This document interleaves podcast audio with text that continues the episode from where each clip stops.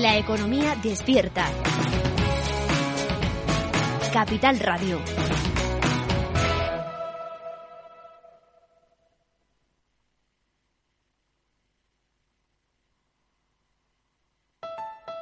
Escucha cada jueves, a partir de las 11 de la noche, en Líderes Globales, las entrevistas que Raúl Castro nos trae desde Florida.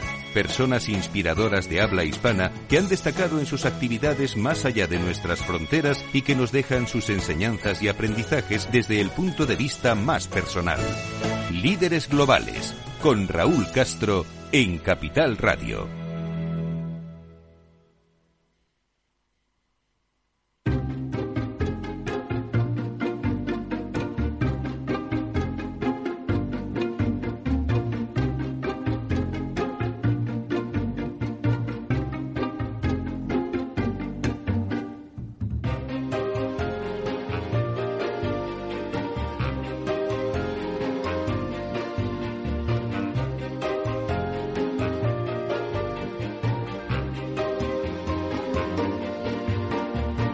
Inversión inmobiliaria con Meli Torres.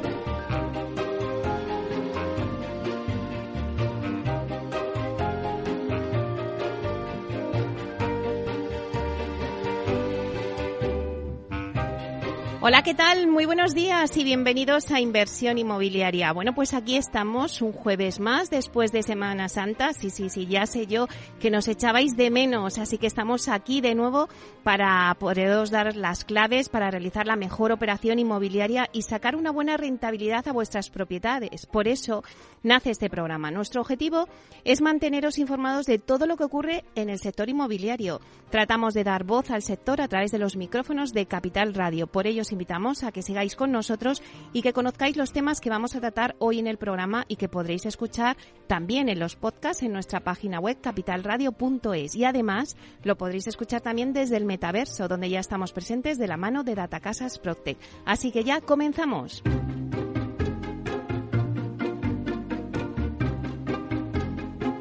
Bueno, pues como todos los jueves repasamos la actualidad de la semana inmobiliaria con el portal inmobiliario Idealista. TINSA nos va a dar el dato inmobiliario del día. Y en nuestra sección Momentos Culminantes con Culmia os vamos a dar un nuevo hito en la compra de una vivienda. A las 11 la promoción de la semana viene de la mano de Invisa. Nos presenta su promoción residencial Torre Invisa en Baracaldo. Luego tendremos nuestra sección de la vía sostenible con Vía Ágora. Eh, y luego daremos un repaso al mundo Proctec con Urbanitae. A las 12 os traemos el primer observatorio de Masteos a nivel europeo sobre la inversión en vivienda en alquiler. Y por último, vamos a terminar con nuestra sección de Camino al Trabajo, donde os vamos a dar a conocer edificios, calles y plazas emblemáticas de Madrid con Ignacio Ortiz, director de Research en Activum Real Estate Consulting. Bueno, hoy en concreto vamos a hablar de la Puerta del Sol. Bueno, tantas veces que seguro que todos nuestros oyentes han pasado por delante de la Puerta del Sol ¿Y a qué no sabéis su historia? Bueno, pues si te quedas en Capital Radio, a las doce y media os vamos a contar el origen de la puerta de la Puerta del Sol. Es un proyecto de. No, de la Puerta del Sol, no, perdón, de la Puerta de Alcalá. Es un proyecto de Sabatini por encargo de Carlos III y nos vamos a detener también en el Real Pósito, donde se almacenaba el grano. Luego hablaremos también del edificio Millennium. No sé si sabían que este edificio cuenta con viviendas de 650 metros cuadrados, casi nada. Bueno, pues hablaremos de este edificio de sus vecinos y famosos ilustres que viven allí. Y también hablaremos hasta de la joroba de la Puerta de Alcalá. Sí, sí, sí, habéis oído bien de la joroba. Bueno, no os quiero hacer spoiler, así que os invito a que escuchéis Inversión Inmobiliaria. Comenzamos.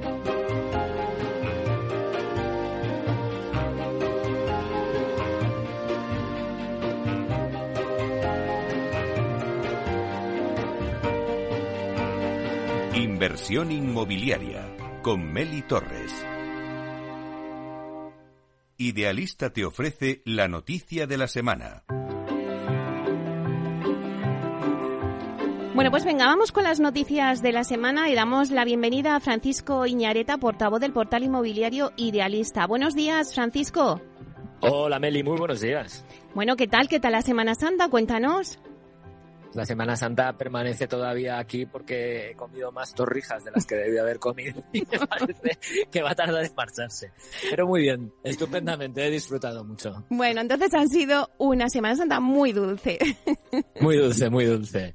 Cuéntanos, cuéntanos las noticias inmobiliarias. ¿Qué nos traes hoy? Bueno, pues Mel, en un programa como el tuyo de inversión inmobiliaria, un dato que interesa muchísimo a todos tus oyentes es la rentabilidad. Y hoy te traigo el informe rentabilidad trimestral. Ya sabes que lo sacamos una vez al trimestre y reciente, lo está recién sacado. Mira, te voy a dar un titular. La rentabilidad de vivienda alcanza el 7,1% en el primer trimestre. Es verdad que es un, un ligeramente inferior a, a, la que teníamos cuando se cerró el año pasado, que estaba en 7,2, pero bueno, está en 7,1. Esta rentabilidad casi duplica en el peor de los casos por capitales la tasa que ofrecen los bonos del Estado de 10 años, que como sabes es del 3,2%. Este estudio ya lo hemos, eh, de, de, del que ya hemos hablado varias veces aquí, ya sabes que relaciona eh, los precios de venta con los de alquiler en los distintos productos inmobiliarios para calcular de alguna manera su rentabilidad bruta que nos sirva como mm, punto de inicio pues, para pensar en una posible inversión, ¿no? Pues eh, en este estudio mm, nos dice que las oficinas se mantienen como la inversión inmobiliaria más rentable. Comprar una oficina en España, Meli, para alquilarla ofrece una rentabilidad bruta del 13,1% frente al 11% que daba hace 12 meses. Los locales están ofreciendo un rendimiento del 9,7 por 4, de, digo, perdona, del 9,7%, que también han subido porque estaban en el 9,4% hace un año. Y en el caso de los garajes se sitúa en el 7,1% por encima del 6,3% de marzo de 2022. Parece que la única rentabilidad que ha bajado un poquito, una décima concretamente, ha sido la de la vivienda. Uh -huh. Vamos a ambos productos y vamos a centrarnos en las capitales.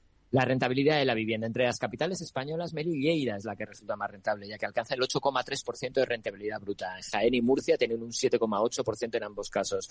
Y con rentabilidades superiores al 7% también estarían Huelva, que tiene un 7,5%, Teruel, que tiene un 7,2%, y Almería y Castellón, que se quedan en el 7%. Por el contrario, San Sebastián, Donosti, la capital de Guipúzcoa, es la ciudad donde la rentabilidad es más reducida, apenas llega al 3,6%, seguida de A Coruña y Palma, 4,7% en ambas ciudades. Pamplona y Pontevedra también comparten ese porcentaje, un 4,8%. Y en Madrid la rentabilidad alcanza el 4,9% y en Barcelona llega hasta el 5,4%. ¿Qué es lo que pasa en los locales comerciales?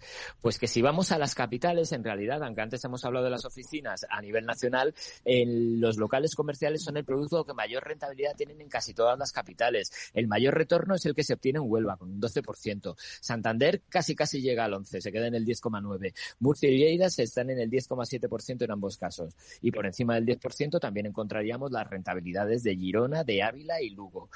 Bilbao y Valencia, perdona. Eh, en Barcelona y en Madrid la tasa se sitúa en el 8,2% en las dos capitales. Sin embargo, donde menos rentable es sería Cuenca, que se quedaría en el 5,9%.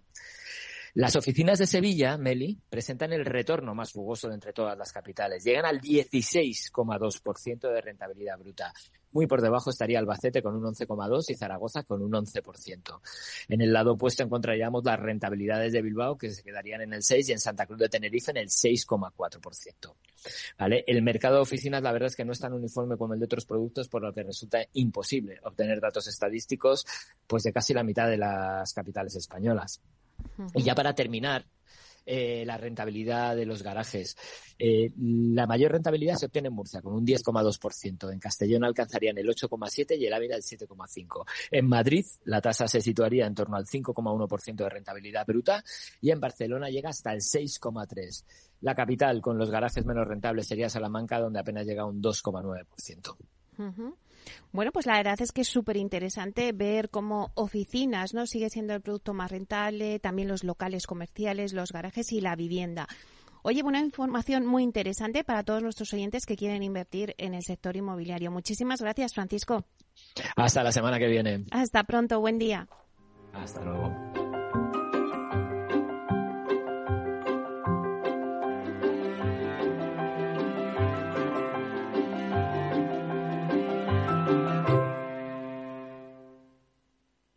El dato del día con Tinsa.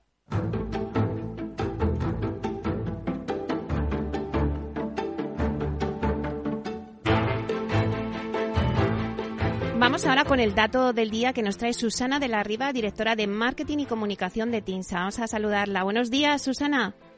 Hola Meli, muy buenos días, ¿cómo estás? Pues comentaba antes con Francisco que han sido unas navidades muy dulces por el tema de las torrijas. ¿Qué tal han sido tus, tú y tus navidades, tu Semana Santa? Pues mira, mi Semana Santa fabulosa, pero he de confesar que torrijas no he comido ni una. O sea, yo creo que me las comí todas el año pasado y este año, por, por A, por B o por C, la verdad es que lo pensaba el otro día, pasaba delante de un escaparate y decía, si no he comido torrijas.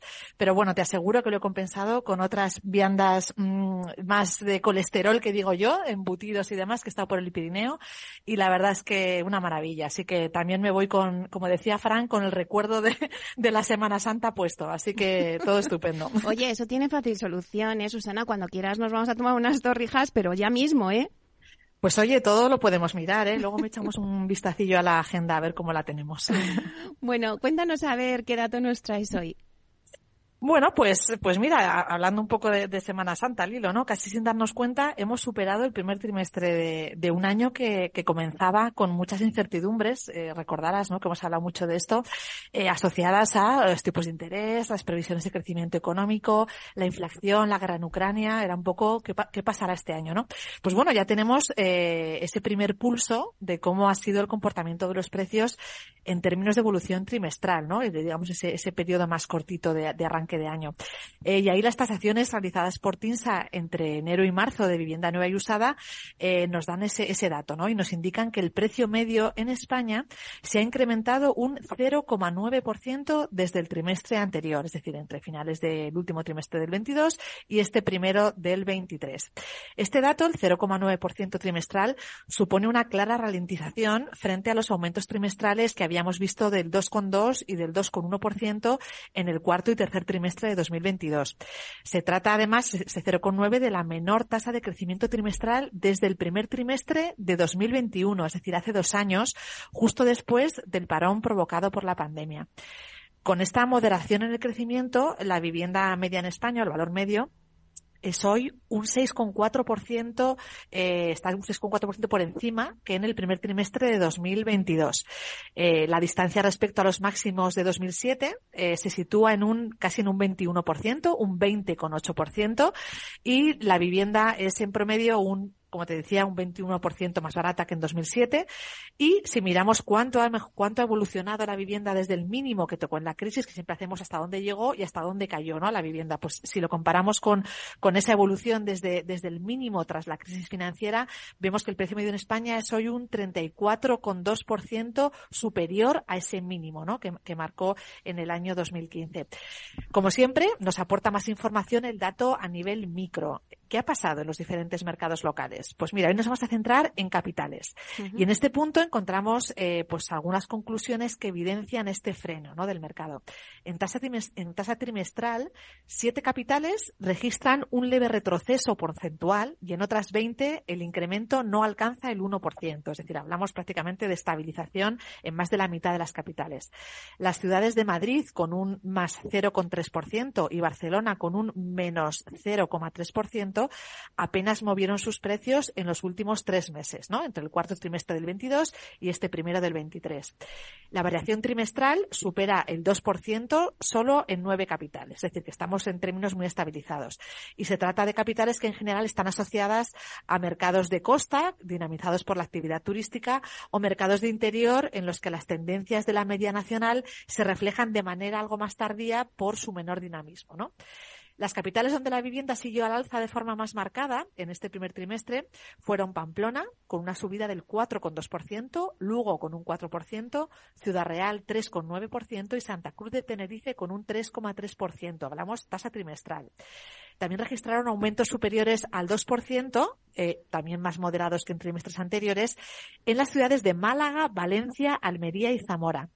Tras la evolución registrada en este primer trimestre, en Málaga y Valencia, la vivienda nueva y usada es más de un 10% más cara que hace un año. Es decir, la, tasa de evolución anual se superaría el 10% de crecimiento.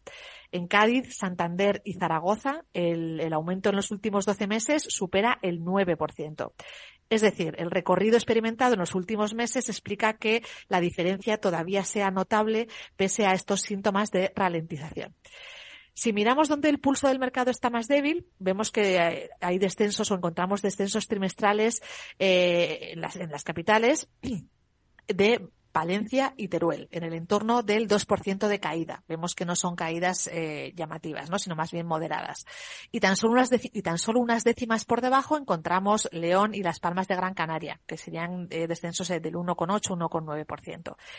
Zamora sería la única capital donde la vivienda es más barata en términos anuales, un 1,2% menos interanual. Todas las demás capitales tendrían un precio más elevado que o en comparación con el primer trimestre de 2022.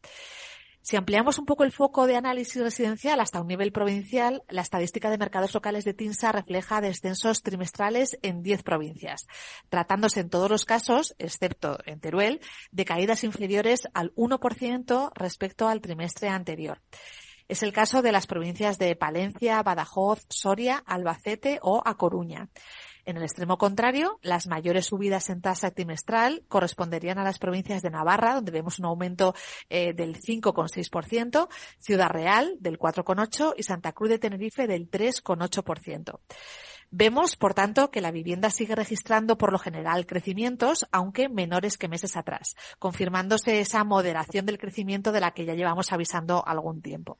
Según las tasaciones de TINSA, y recupero el dato que, nos sirve hoy de titular, ¿no? En la sección, el valor medio de la vivienda nueva y usada en España se incrementó un 0,9% en el primer trimestre respecto al trimestre anterior, el del cierre de 2022. Bueno, la verdad es que Susana es verdad que, comenzaba el año con muchas incertidumbres, ¿no? Asociadas a los tipos de interés, las previsiones de crecimiento económico, la inflación, la guerra con Ucrania.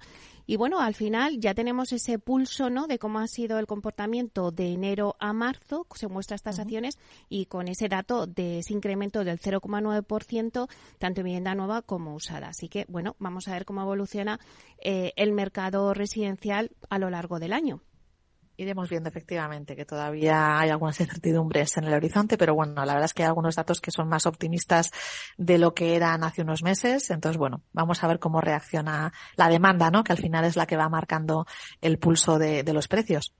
claro que sí. Bueno, pues muchísimas gracias, Susana de la Riva, directora de Marketing y Comunicación de TINSA. Un placer. Muchas gracias, Meli. Oye, miramos lo del huequito en la agenda ¿eh? para las torrijas. ya se me está haciendo la boca agua.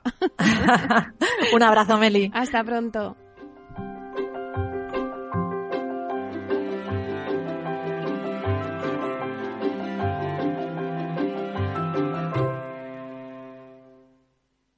Tecnología propia, rigor técnico y una potente base de datos son el punto de partida del asesoramiento independiente que TINSA presta a todo tipo de inversores en real estate. Conoce en la web tinsa.es cómo podemos ayudarte a rentabilizar tu inversión a través de estudios de mercado, valoración RICS, AVM de grandes carteras o consultoría fiscal, entre otros servicios. TINSA, valor de confianza.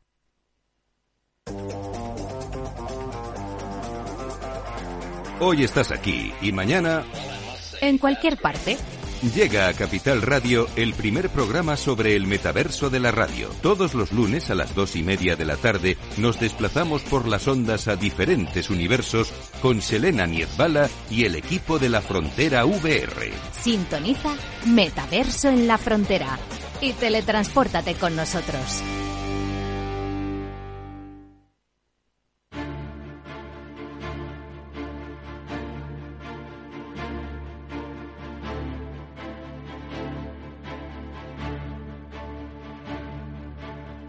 En inversión inmobiliaria, momentos culminantes con Culmia.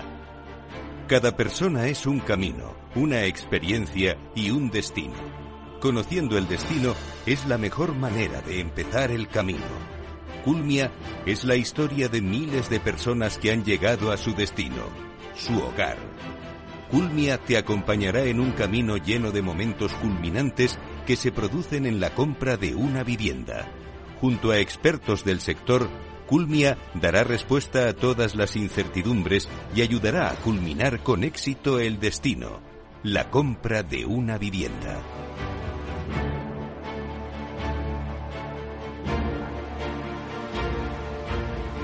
Hoy en Momentos Culminantes tenemos con nosotros a Ángel García, que es coordinador de Administración Comercial y que nos va a hablar del área de la coordinación de administración comercial y su impacto sobre el cliente final en esta guía del comprador de vivienda que estamos haciendo con Culmia. Vamos a saludarle.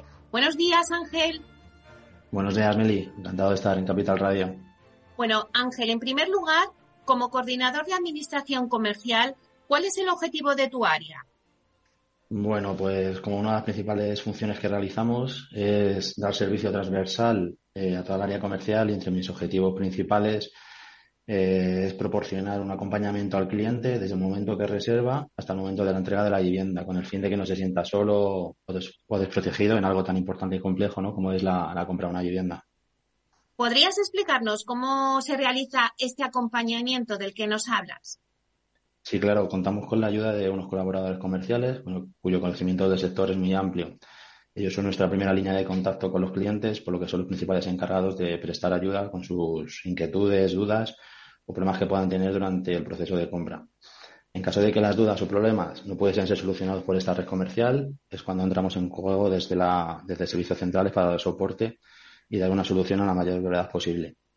Eh, para ello también contamos con un CRM que es un programa de gestión de relación con los clientes que nos permite obtener información actualizada de las operaciones en curso, operaciones vivas, teniendo de este modo una información personalizada de cada, de cada cliente. Otro de los objetivos de este área es tener dicha herramienta, debido a su importancia, lo más actualizada y con un funcionamiento óptimo, dándonos de este modo un control constante de toda la actividad comercial. ¿Cómo sabe la red comercial eh, resolver los problemas planteados por el cliente? Bueno, debido a la importancia del cliente para nosotros, desde Culmia proporcionamos una, formación constante a nuestra red comercial, tanto a nivel técnico como pueden ser del manejo de las distintas herramientas de software, para que conozcan, por ejemplo, cuando tienen visitas con clientes, llamadas agendadas, firmas de documentos. En definitiva, un control sobre las distintas actividades comerciales que tenían pendiente el colaborador desde el punto de venta.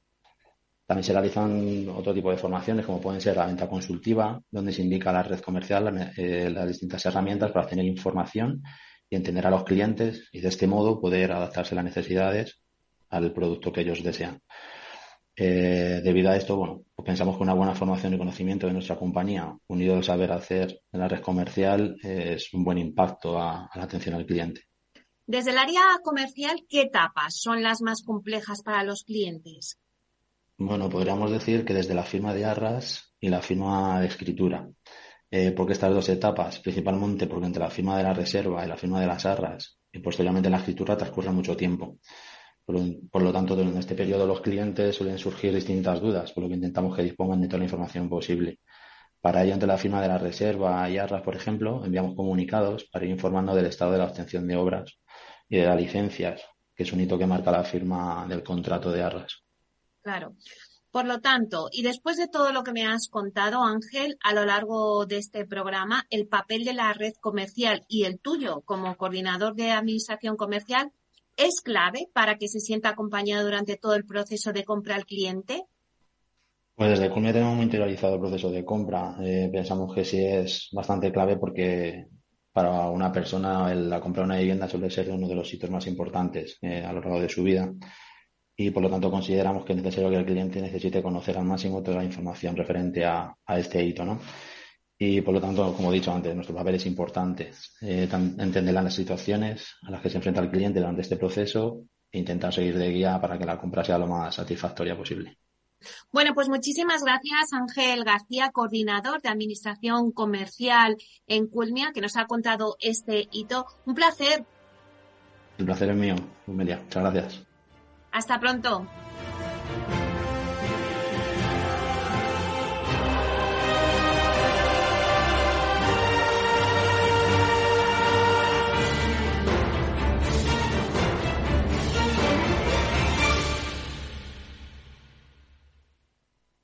Artesanía, tecnología y lujo de la mano de Grato una marca española líder en fabricación de pavimentos de parqué de ingeniería y carpintería para interiorismo de madera de roble europeo, procedente exclusivamente de bosques gestionados de forma sostenible. Grato te ofrece las mejores calidades para tus proyectos residenciales y hoteleros, fabricando tanto parqué de ingeniería como cocinas, puertas, armarios y muebles de baño con exclusivos diseños, siempre con trato directo de fábrica. Grato da vida a espacios en todos los rincones del mundo con productos sostenibles, duraderos, de alta calidad y personalizables.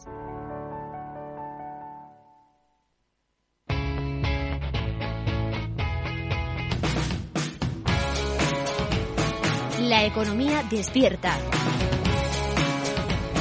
Capital Radio.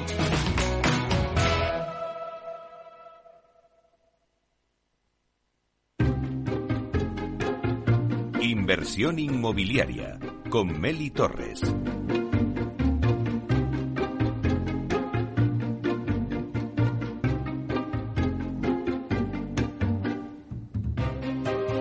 Bueno, pues nos quedan ya cinco minutos para llegar a las 11 de la mañana, las 10 en Canarias, y os voy a contar un poquito lo que vamos a tener a lo largo de estas dos horas todavía de programa. Así que no os vayáis, por favor, quedaros porque queda muchos temas súper interesantes. A las 11, eh, después de los informativos, vamos a tener la promoción de la semana que viene de la mano de Invisa, que nos va a presentar su promoción residencial Torre Invisa en Baracaldo. Luego tendremos nuestra sección de la vía sostenible con Vía Ágora. Os vamos a hablar de la industrialización para atraer mano de obra a la construcción. Ya sabéis que la industrialización está abriendo un nuevo escenario en el mercado inmobiliario y es clave para la atracción de mano de obra y talento a la construcción. Las nuevas formas de construir cambiarán la industria hacia un modelo más tecnológico, innovador y eficiente.